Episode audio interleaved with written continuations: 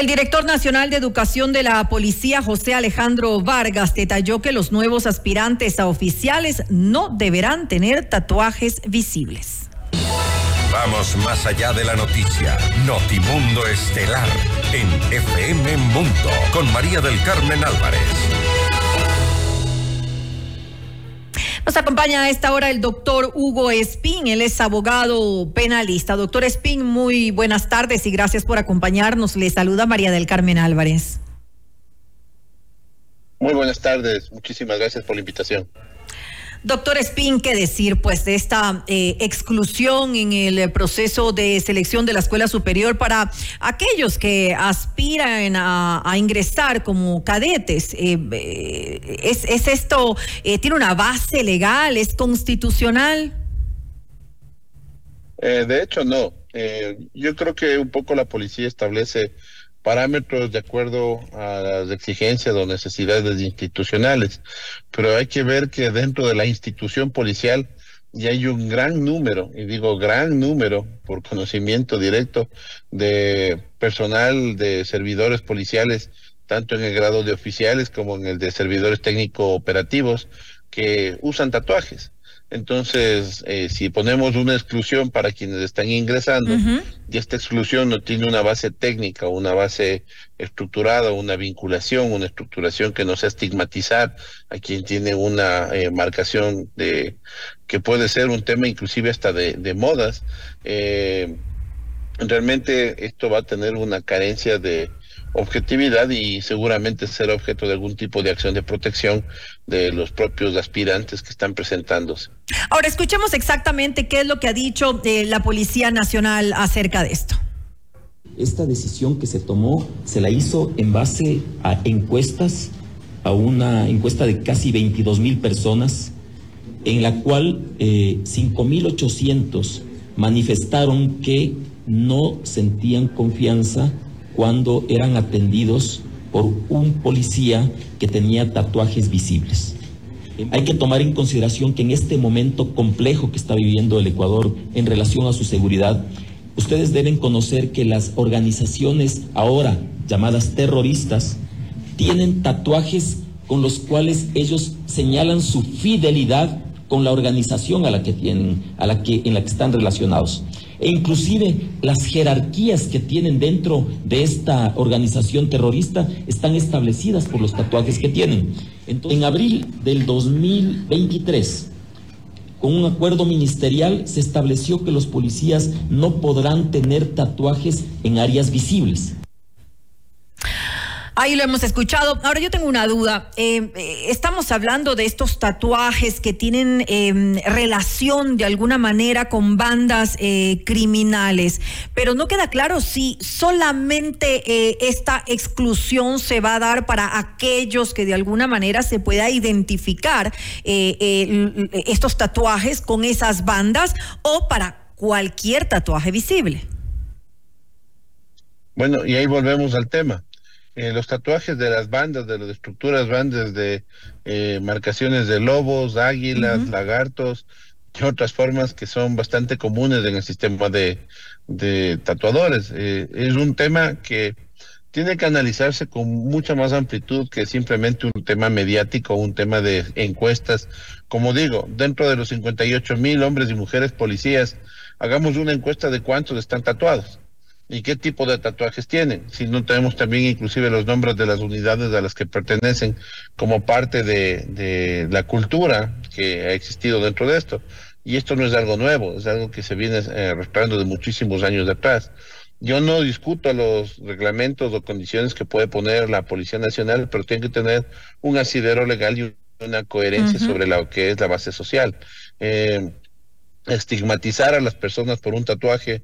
Es como establecer que todo aquel que tiene un tatuaje que tenga un tigre es parte de una estructura criminal delictiva.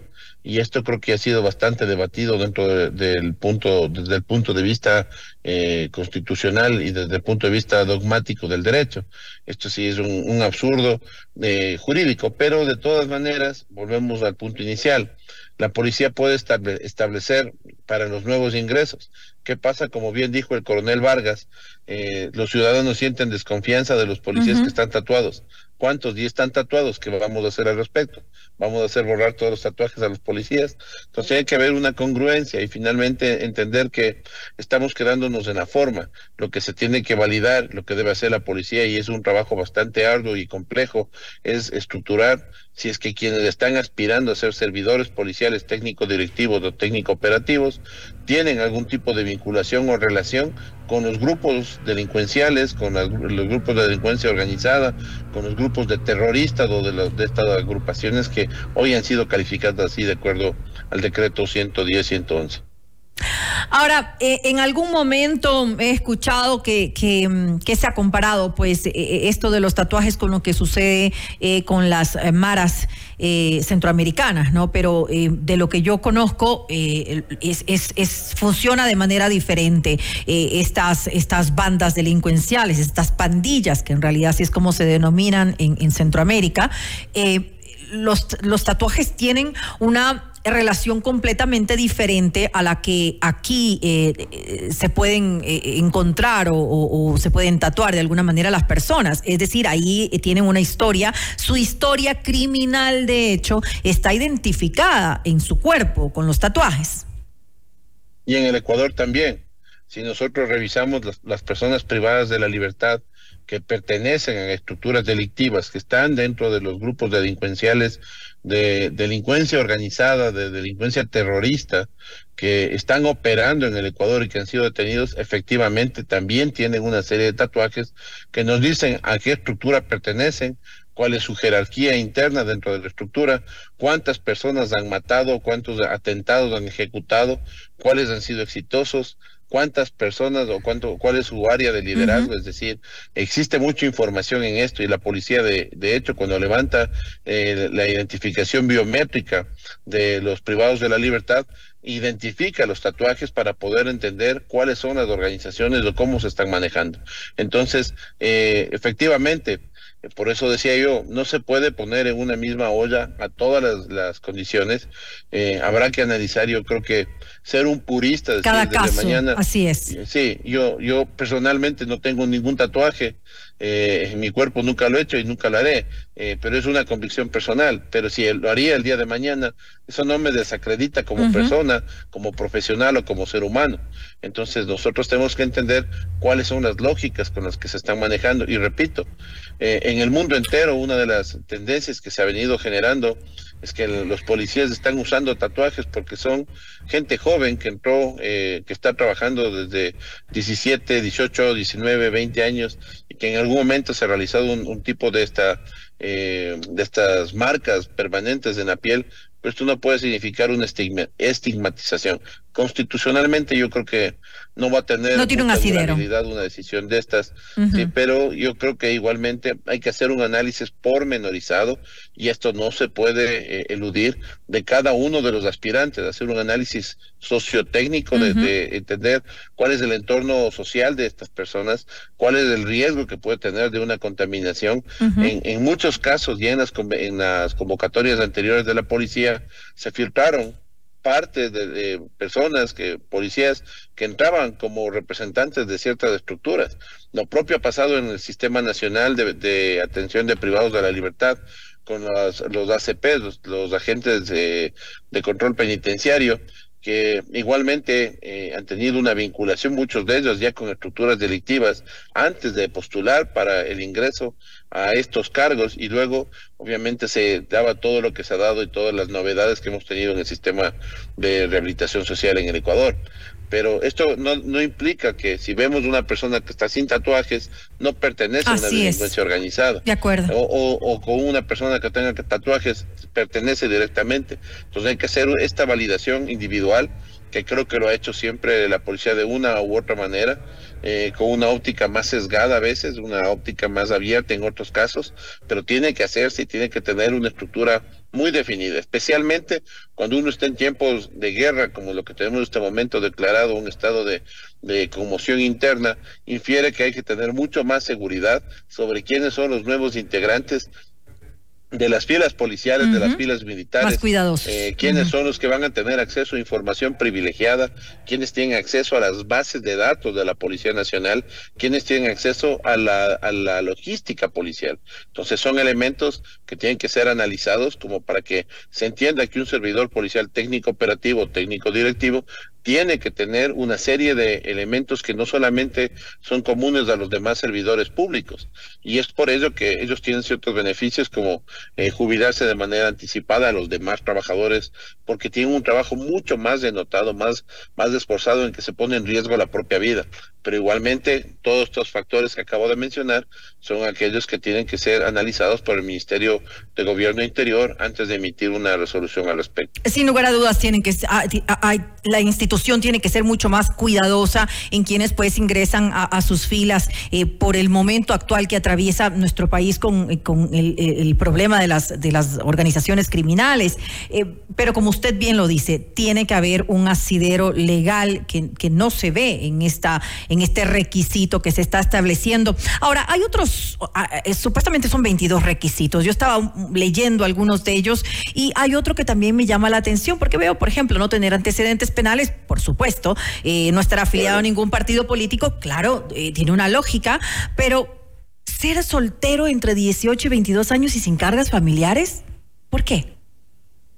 Eh, esto es por un sentido de eh, los primeros años especialmente, tanto en los procesos de formación como en los procesos de ya operativos de designación. Eh, es, realmente una, altísima movilidad la que tienen los policías y no un poco la idea es no afectar a las familias o grupos familiares. El COESCOP establece que el Estado debería cubrir los gastos de movilización de los servidores que son reasignados de una provincia a otra. Esto nunca ha sucedido.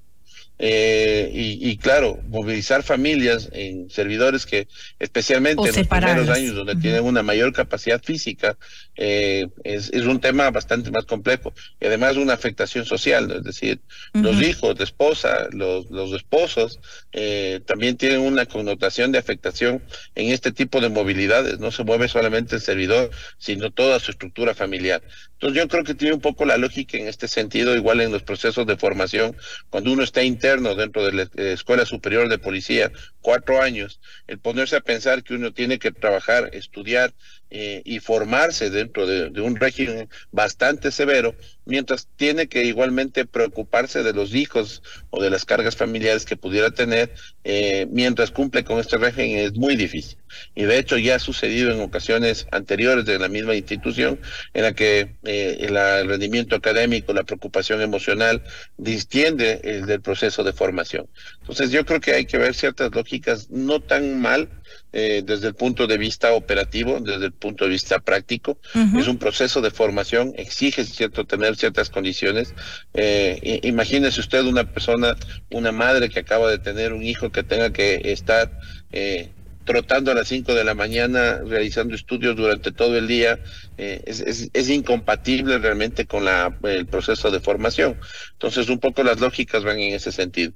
Yo considero que en, la policía tiene una experiencia de, eh, una eh, profesionalización de más de 80 años, donde ha habido prueba y error en muchísimos temas y que esta doctrina es lo que va a ir fortaleciendo el que haya menos errores y mejores policías al final del día lo que todo el mundo exige, lo que la policía exige es tener, eh, perdón, eh, es tener mejores servidores para poder cumplir con una sociedad cada día más demandante. Pero si lo vemos de, de, esa forma, desde ese punto de vista, entonces también de alguna manera el tema de los tatuajes tiene una lógica. Eh, es decir, sí, tal vez no cualquier tatuaje, me, refiero a si tiene un tatuaje visible de, de cualquier cosa que no tenga relación, pues sería absurdo pero si son tatuajes que de alguna manera eh, los policías saben eh, y reconocen esos tatuajes que pueden identificar a eh, los aspirantes con alguna banda criminal, entonces también tendría alguna lógica. Sí, tiene, por eso yo le decía, cuando nosotros identificamos un tatuaje, es parte de la identificación biométrica de una persona y hay un seguimiento, pero el tatuaje por sí no es un No, por sí no. El tatuaje es, un coindicador de que hay que, o disparador de alertas, que es un poco lo que eh, venimos diciendo. Una persona con cargas familiares eh, no va a poder cumplir con un proceso de formación por incapacidad psicológica, física tiempo y aptitudes. Eh, versus un, estudiante o una persona, un bachiller que ingresa con toda la predisposición y con toda la aptitud para llevar adelante un proceso de formación. Yo creo que en esto la policía, como digo, eh, tiene en operación 24/7 escuelas de formación a nivel nacional y las experiencias, la casuística, la problemática interna de las escuelas. Casos como el de María Belén Bernal mm. dispararon miles de alertas a nivel nacional.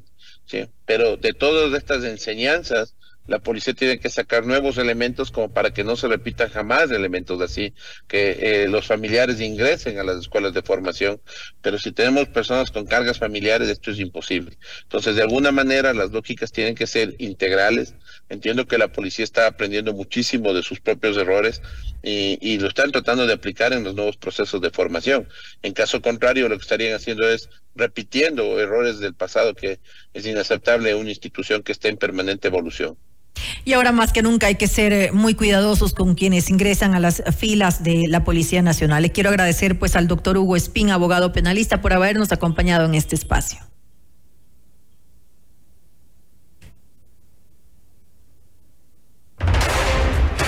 Objetividad y credibilidad.